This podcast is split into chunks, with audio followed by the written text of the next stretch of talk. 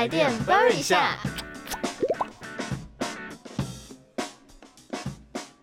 欢迎回来台电 burn 一下，我是 Alex，我是 CC。Oh my god！现在天气真的越来越热了，我真的是很想跟哆啦 A 梦借任意门，然后现在立马抵达我家，然后把冰在冰箱里面的饮料拿出来灌。天呐，真的？那艾利克的冰箱该不会都堆满饮料吧？诶、没有啦，不好说。但我有朋友的租屋处是没有冰箱的，我真的是先为他默哀一秒钟，哎、只有一秒钟啊，也太短了吧？就是这样。好啦，那对于有些呢，同样是在外租，但是没有冰箱的朋友，真的是会先酸 Q 哎、酸 Q 哦，就现在年轻人的最新用语酸 Q，想喝冰的还要自己冲到那个便利商店去买，而且还不能够囤货。嘿呀、不过对于我们这些有冰箱的人来说，一个不注意，可能电费就会 up up 了。没错，所以我们今天就一起来跟大家聊聊冰箱吧。那今天主要分冰箱节电跟冰箱清洁来跟大家聊聊。首先，冰箱节电的部分呢，第一点就是冰箱的周围要留下适当的通风空间。冰箱里面呢，如果放食物的话，尽量不要超过七到八分满。没错，不知道大家家里有没有长辈啊，非常热爱把所有的东西都往冰箱里面塞。有哦，可能因为就是觉得往冰箱里面塞的话，可以延长食物的一个保存期限的关系吧。但殊不知最后还是都不会吃，然后就都把它丢掉了。嘿，真的是可以延长啦，但是放久了还是会超过保存期限啊。我阿妈就是觉得放在里面都不会坏，殊不知到最后就贵州海料料。阿妈是觉得冰箱是什么魔法箱，我放在里面 食材就可以自动长生不老。对啊，不知道是不是他有这种想法。所以呢，冰箱如果塞得满满满的话，会造成空气没有办法顺利流通，不但耗电，也会降低保冷效果。那七到八分满的冰箱呢是比较省电的，也不至于让冷空气没办法流通。另外，摆放食材也要特别注意，不要挡住冷风的出风口哦。第二点呢，就是要避免频繁的开关冰箱门，并且开门的时间要缩短。那也可以在冰箱的外面张贴标示食材的所在位置图。这边就要来跟大家分享一下，我跟 Alex 小时候做过一件很屁的事情。真的超屁，没错，就是嗯、呃不知道大家有没有做过，就是会到便利超商，然后把他们的那个冰箱的门打开，在那个冰箱门前，吹风，对就硬要把那个冷风给它吹爆，然后就被店员瞪。没错，店员就一直那个事件就一直集中在你身上，就想说哪里来的小屁孩这样。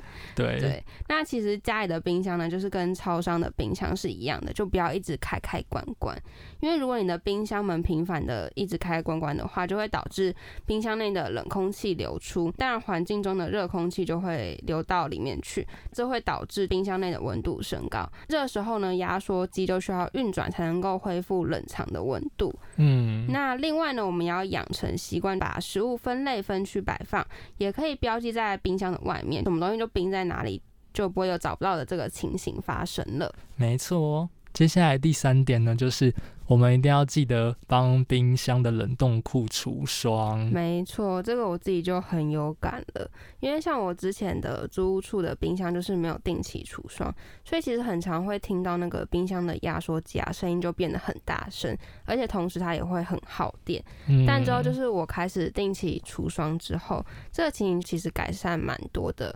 而且如果没有定期除霜的话，之后要一次清就会非常的麻烦。哎、真的，你要不要跟大家分享你之前是怎么除霜的？超好笑。好，那就是跟大家分享我之前除霜的方式哈，就是我会拿着一把菜刀，然后一直砍那个霜，因为那个霜真的又厚又硬，然后我就会。呃，坐在地板上，大家就自己想象一下那个情境哈，就是我会坐在地板上，然后手起刀落就开始在那边砍霜。这个时候呢，霜就会开始掉落下来喽，就会融化。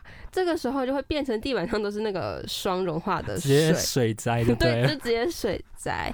那当然这不是一个正确的除霜方式啦。没错，如果用尖锐的物品把结霜的部分敲掉的话，其实会很容易伤到冰箱的面板。没错，那正确的除霜方式呢，其实应该是先把冰箱里面的东西都拿出来，然后把插头拔掉，然后等那些冰霜自己溶解，然后最后我们再清理水渍，这样就可以了。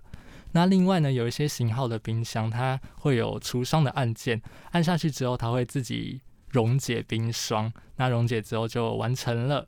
如果说你的结霜的程度并不是非常严重的话，你也可以用热毛巾啊，或是用热水擦拭融冰。但如果你的冰霜非常大片的话，你也可以搭配吹风机或是电风扇，在冰霜下面放置一个水喷，然后要注意一下水有没有流出来，不然水有可能会碰到电线，会很危险哦。对，接下来第四点呢，就是热食要先放凉之后再放到冰箱里面，嗯，因为食物温度还很热的时候放进冰箱会造成冰箱内的温度升高。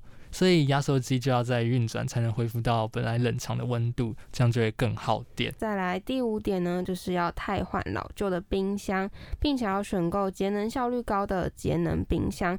那我们也会跟大家讲要如何挑选我们冰箱的容量。那因为我自己最近呢，在网络上有看到蛮多人在讨论说，诶，到底我家的冰箱要买大还是买小？嗯，当然不止网络上，像是大家家里面如果有需要买冰箱的这个需求的话，嗯，可能也会讨论一下吧，就是你家的冰箱到底要买大容量还是小容量的冰箱？真的，我之前就是过年的时候，然后就是亲朋好友们竟然也有在讨论这个话题。没错没错，那这边呢，我们就要来教大家，嗯，要怎么挑选你的冰箱容量。那如果你冰箱容量太大的话，其实会增加电费的支出；但如果太小的话，又容易塞得满满的，反而会降低冰箱的冷藏效果。这边呢，我们就有一个公式了：的家庭成员数，然后乘以六十到八十公升，加上常备品一百公升的话，可能根据你的开火次数，然后还有采买习惯跟摆放空间等等去做增减。当然，这不是一个绝对啊，就是我们比较建议估算值。嗯，好，那在购买的时候呢，还要记得看能源效率的分级标示，还有我们的能源因素值。首先呢，能源效率分级标示就是我们挑一级的，就是最省电的。嗯，那再来是能源因素值的话，就是 EF。当然，EF 值越高的话，就是越省电的冰箱。Let's right。另外提醒大家，像我们租族放寒暑假要回家的时候，一定要记得把冰箱的插头拔掉。这时候呢，就可以顺便帮冰箱清洁一下。把插头拔掉之后呢，要记得不要用厨房的抹布擦拭，因为有可能会有油污或盐分，会伤到冰箱的面板。记得用中性或是天然的清洁剂清理，因为如果插头或插座上堆积灰尘、毛发，然后又因为潮湿附着水汽的时候呢，通电就有可能会形成回路，有可能会造成机屋导电，引发火灾。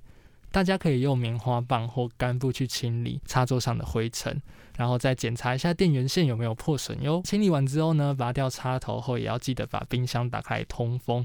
如果有像前面讲到有结霜的情形，也要清理干净，确定冰箱是干燥了再离开哦。没问题。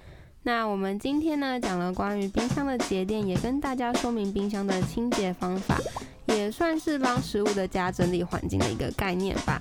就像是大家都会定期清扫自己的房间是一样的道理。嘿呀，没有好好清理的话，冰箱里面的味道就会全部混在一起，超恶，比夏天满街跑的蟑螂还要恶。我喜欢这个形容，而且好好省电也能减轻租屋族电费的负担哦。没错，之后呢，欢迎大家追踪台电备下的 FB 还有 IG 的粉砖，跟我们聊聊当集的主题，或者是如果你有想要了解电力知识的话，也可以跟我们说哦。连接在资讯栏里，可以看到我跟 Alex 的最新动态啦。那我们就下周见啦，拜拜，拜拜。